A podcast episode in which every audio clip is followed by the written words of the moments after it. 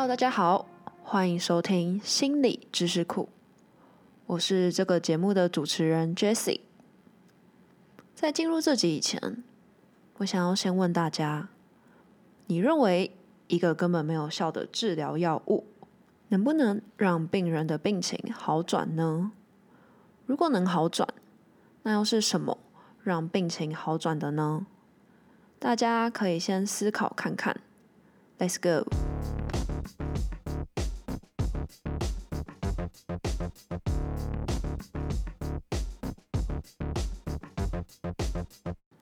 好，其实呢，在医疗界中，病人吃了没有效的药物，病情还真的能好转呢。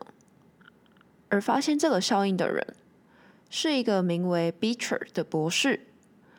他在一九五五年的时候，对病痛患者们做一项实验，一组给予安慰剂的药物，也就是给他们吃没有疗效的药丸；另外一组则是什么也不给。照理来说，两组的结果应该要相同，因为他们根本就没有服用到真正的药物。然而，实验结果却发现，四分之一服用安慰剂的患者们，背痛有明显的改善，而什么都没有治疗的病患，背痛普遍还是持续着。这时候，你们应该就会有一个疑问：会不会那些声称背痛好了的患者？其实只是谎报自己的病情，会不会这根本就只是为了符合医生们的期待才做出的回应呢？但其实不是。那些宣称病情有好转的病人，实际测量后发现病情是真的有好转。换句话说，让病情好的因素，不是因为真的服用了药物，而是因为他们打从心底相信了。病情会好转这件事，进而让病情好转了。这么说来，“心想事成”这句成语似乎就有了科学根据了。b e t r 博士在看见这奇妙的现象后，他就提出了安慰剂效应。安慰剂效应是指病人虽然获得无效的治疗，但却预料或相信治疗有效，病症进而得到了缓解。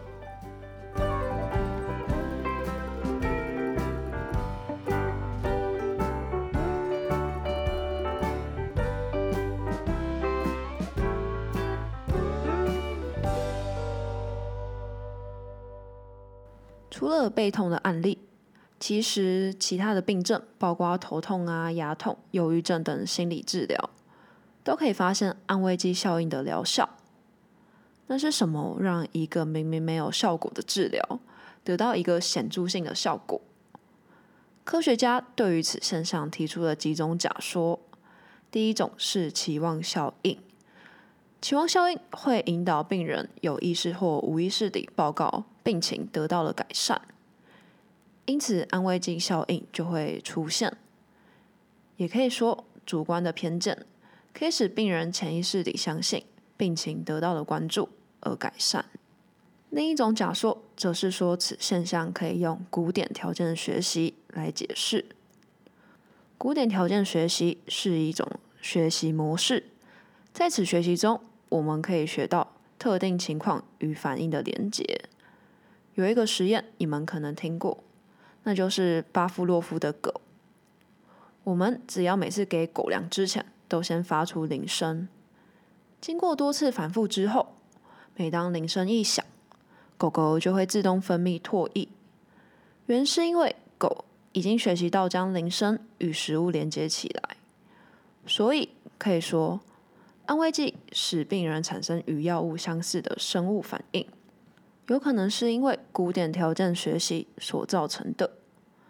因为药物与我们的免疫系统连结，故单纯吃进药物也可以透过神经的连结来启动我们的免疫反应。上面的解释我都觉得还蛮合理的，但这只是安慰剂成因的假说。目前科学界还没有破解造成此现象的原因，但至少我们可以说，一个人的信念或是想法是有可能影响事情的结果。所以在生活中保持着正向、积极的态度，对于身体或是心灵的健康都是有所帮助。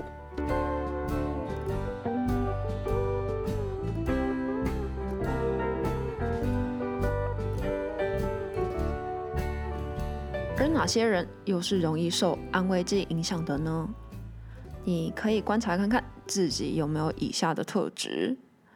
研究显示，喜欢人际交流、对人很有依赖性、容易受暗示、自信心不足、喜欢注意生理变化的人群，在安慰剂治疗之中，通常疗效较高。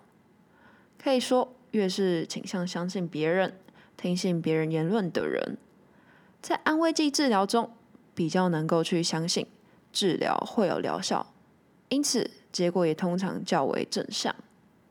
而单纯因为较相信治疗有效，就让病情好转这件事，也告诉了我们，在治疗过程中，其实建立医生与病人间的互信关系，其实是很重要的呢。因为互信，病人才能相信医生的处置，也才能接受到医界的关怀，之后病人的病情才可以好得比较快。除此之外，安慰剂效应也显现着人类认知，也是病情是否好转的一个变相。故我们在测验药物是否有效的时候，也应该加入安慰剂的组别。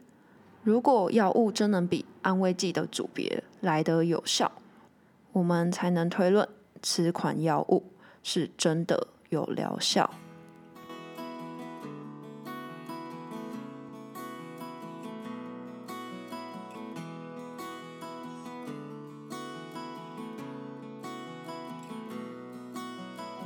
节目的最后，我来帮大家总结一下安慰剂效应。